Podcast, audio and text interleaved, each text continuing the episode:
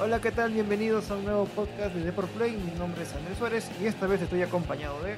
Renato Mogrovejo, ¿qué tal muchachos? Bienvenidos a este humilde podcast. Hoy día hablaremos de esports porque el día de mañana arranca Claro Warriors League, el eSport oficial de League of Legends en Perú. Exacto, mañana es la jornada número 10, mañana, bueno, mañana jueves y el viernes también va a haber la, la jornada 11, así que vamos a comentar un poco cómo va Guardians League. Para recordarles, Guardians League es el circuito oficial de League of Legends en Perú y bueno, Depor es media partner del evento, así que vamos a comentarles un poco de las calientitas, las cosas interesantes y hablar de un equipo que realmente llama mucho la atención, que es Instinct Gaming. Hasta ahora yendo a la tabla del, a la tabla general, pues bueno, Instinct Gaming está en primer lugar con nueve victorias. No ha conocido la derrota hasta ahora. Y eh, a mí me parece sumamente curioso porque en el cierre del 2019 no arrancó bien definitivamente. Sí, eh, Deliverance Sport se comió el torneo clausura del 2019. Pero justo en la final, obviamente, ganó el, el torneo y se, bueno, fue bicampeón del 2019. Ahora en el 2020 se la está rompiendo. Bueno, y, y, lo curioso es que no es el mismo equipo. ¿De Instinct o de Libra? De Instinct. Ah, okay. No es el mismo equipo. O sea, sí son los. Han cambiado un, uno que otro jugador y han metido a dos nuevos coaches. Y yo creo que ahí está la clave de por qué está donde está Instinct Gaming. Exacto, bueno, parece que tuvieron buenas reservas, aparte de un buen coach, ¿no? El tema no es conseguir buenos jugadores, sino tener un sistema y un equipo que funcione y que haga que cualquier jugador con talento entre, pues bueno, tenga un buen desempeño a, manera, a nivel de equipo. En segundo lugar de la tabla general está Matkins con siete victorias, dos derrotas. Matkins, si no me equivoco, fue el campeón anterior. Fue el campeón del circuito nacional Perú, cuando no existía, claro, Warriors League, en el 2017. 17. Exacto, va, tiene siete victorias, dos derrotas. De viene Deliverance y Sports con seis victorias, tres derrotas. De ahí G Pride en el cuarto lugar con cuatro, cuatro victorias, cinco derrotas, empatado ahí, con Fali Kings. Ahí te voy a pedir una pausa porque G Pride es uno de los equipos que más me ha sorprendido. O sea, Matt Kings es el que realmente arrancó muy mal y remontó todo. Pero G Pride es, o sea, es un club de Dota 2 que se ha metido al mundo de League of Legends y arrancó peleando la baja con Polaris Gaming y poco a poco, semana a semana, sí, ha ido ha ido como que lavándose la, la, cara con agua helada y ha cosechado unas cuantas victorias y ahora está en el medio de la tabla. Que tranquilamente se puede meter a la tercera posición, simplemente unas dos victorias más, esperar también resultados de Deliverance y le puede hacer muy buena pelea al tercer puesto. Sí, de hecho que sí. Los que sí están más atrás y que a mí me sorprenden que estén muy atrás es LP3 Serranos. Recordemos que ellos fueron subcampeones de la edición anterior. Ellos tienen tres victorias, seis derrotas. De hecho, ellos fueron subcampeones por una cuestión de, de mal manejo en lo que hubo la final de, League of, de, de Warriors League. Como recordarán, hubo un caso de... No, miento, eso fue cuando subió Deliverance, porque LP3 fue sancionada. Sí. Exacto. LP3 pudo haber jugado la semifinal, la, no, pudo haber jugado la final, pero no llegó por un cambio de suplantación de jugador. Sí, le restaron puntos y bueno, básicamente bajó a la cuarta posición, no jugó los playoffs. Claro. Y que, y, o a la quinta, creo, sí, a la quinta posición entraban los cuatro, entonces no jugaban los playoffs. Y entró Deliverance. Entró de, Deliverance. Claro, Deliverance sí fue subcampeón, no, no, no se esperaba que ellos llegaran, pero bueno, por este error tonto, en verdad, no, no debió haber sucedido, pero bueno, ellos ahora tienen tres victorias, seis derrotas. No sé qué tanto les ha golpeado anímicamente ese error y que ahora estén tan abajo en la tabla. De hecho, ya cuando se anunciaba que el EP3 Serranos iba a pasar a la final, me imaginé que bueno, iban a dar más pelea, pero en fin, cosas que pasan. Y Polaris Gaming, que bueno, está cero, cero victorias, nueve derrotas. El que ha venido a pasear a la liga, ¿no? Sí, pero, pero bueno, eh, esperemos que rompan la racha, ¿no? Al menos un par de victorias. Ahora sí, ya vayamos a lo que es los encuentros. Todo va a empezar a las 7 de la tarde. ¿no? ¿A las 7 que es tarde o noche? Eh, como estamos en verano, es tarde. Ya, a las 7, a las 7 de la tarde. Sí, a mí también me confunde. Lo que pasa es que, claro, otros países como España, como Norteamérica o el mismo Argentina y Chile, pues sí dicen 7, 8 de la tarde para nosotros, como tenemos un... Sí. El sol siempre se oculta casi a la misma hora en Perú. Es raro para nosotros. Bueno, a 7 de la tarde. 7 de la tarde. Y bueno, a las 7 de la tarde arranca la primer, el primer encuentro. Recuerden que estos duelos es de una sola partida.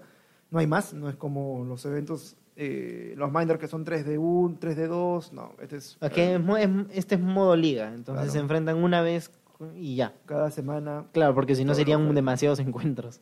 Sí, baja a nivel de espectáculo. Pero bueno, la cuestión es también atraerlos a este tipo. Y me imagino que si hay mucho público, se pueden expandir las horas. Por ¿no? O el supuesto. tiempo. Así que también depende de la atención de ustedes.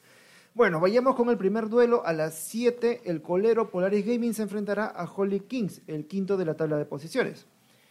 Eh, la segunda partida va a ser a las 8 de la noche entre Ansu eSports contra Deliverance eSports, el subcampeón de Guardian League, de la liga anterior. El tercer encuentro va a ser entre Instinct Gaming contra Jeep Pride. Jeep Pride, como mencionaste, eh, ya se mojó la cara con agua helada, así que busca dar pelea, busca una victoria más en esta racha de, de victorias que ya tiene. Instinct Gaming va a querer mantener el invicto, así que Mucha va a estar, va a le- interesante. Le, toca contra Instinct, va a estar muy complicado. Yo creo que hay que darle pelea a Instinct y ya buscar la victoria en la siguiente jornada porque es que Instinct se va a llegar se va a llevar la liga sí o sí. O sea, eso- eso ya prácticamente cantado, ¿no? Y re- pero es que sí, yo creo que es, es importante recalcar, estamos en el apertura. Claro. El apertura sirve para probar cosas, para probar equipo. ¿Por qué? Porque no te juegas la baja.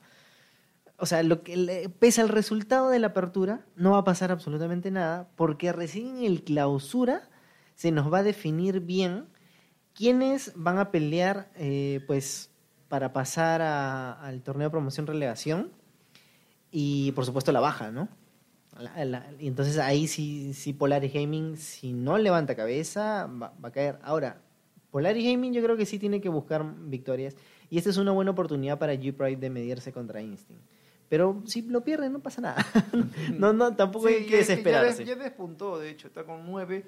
Bueno, con dos puntos de diferencia de Matkins. Y bueno, Matkins, eh, ellos van a cerrar la noche a las 10 de la noche contra LP3 Serranos. El de Instinct Gaming hasta las 9, ojo. Y el de Matkins contra LP3 Serranos va a ser a las 10 de la noche. Mira, si tú me decías a, a la tercera semana, ¿quién es el favorito entre LP3 y Matkins? Obviamente LP3. Pero ahora, to- totalmente, totalmente lo opuesto. O sea, Matkins la está rompiendo y LP3 viene, viene bastante, bastante mal.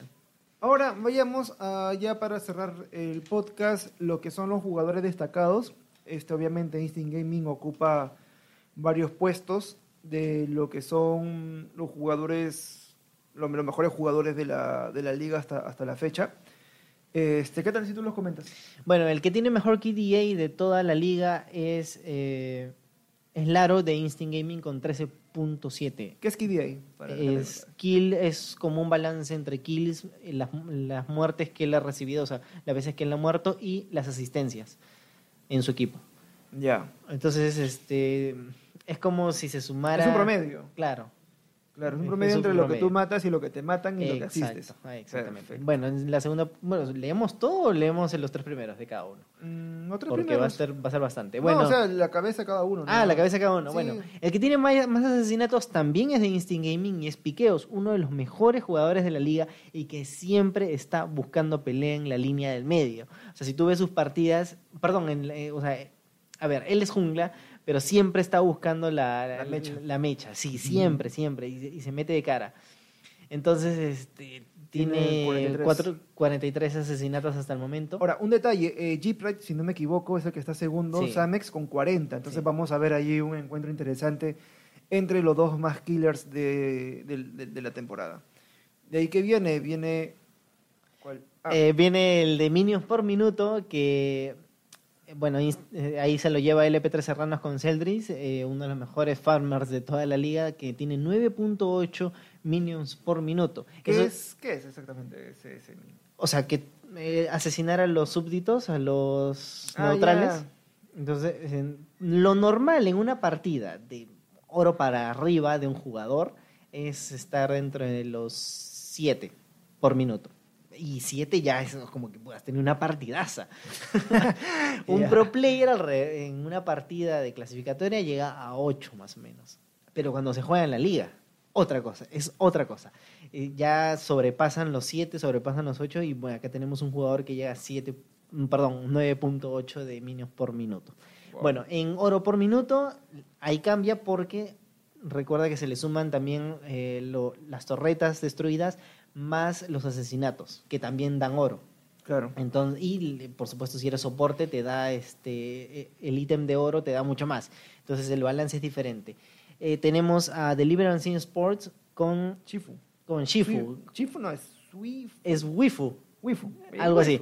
Con 446 de oro por, minuto. Y terminamos también con Instinct Gaming en el daño por minuto, otra vez piqueos, como te decía, un jugador que le encanta pelear eh, y siempre pues, se lanza hacia adelante y es el iniciador de su equipo con 579.4 de daño por minuto. Me pregunto cuál será el. Es un hostigador de línea este hombre. El personaje, su personaje favorito para. Eh, lo he visto en persona. Akali, es muy agresivo, es muy, muy agresivo. Es, lo- Akali es una ninja asesina que, que, que tiene mucho daño explosivo. Entonces, lo he visto con LeBlanc también, uno de sus campeones también favoritos.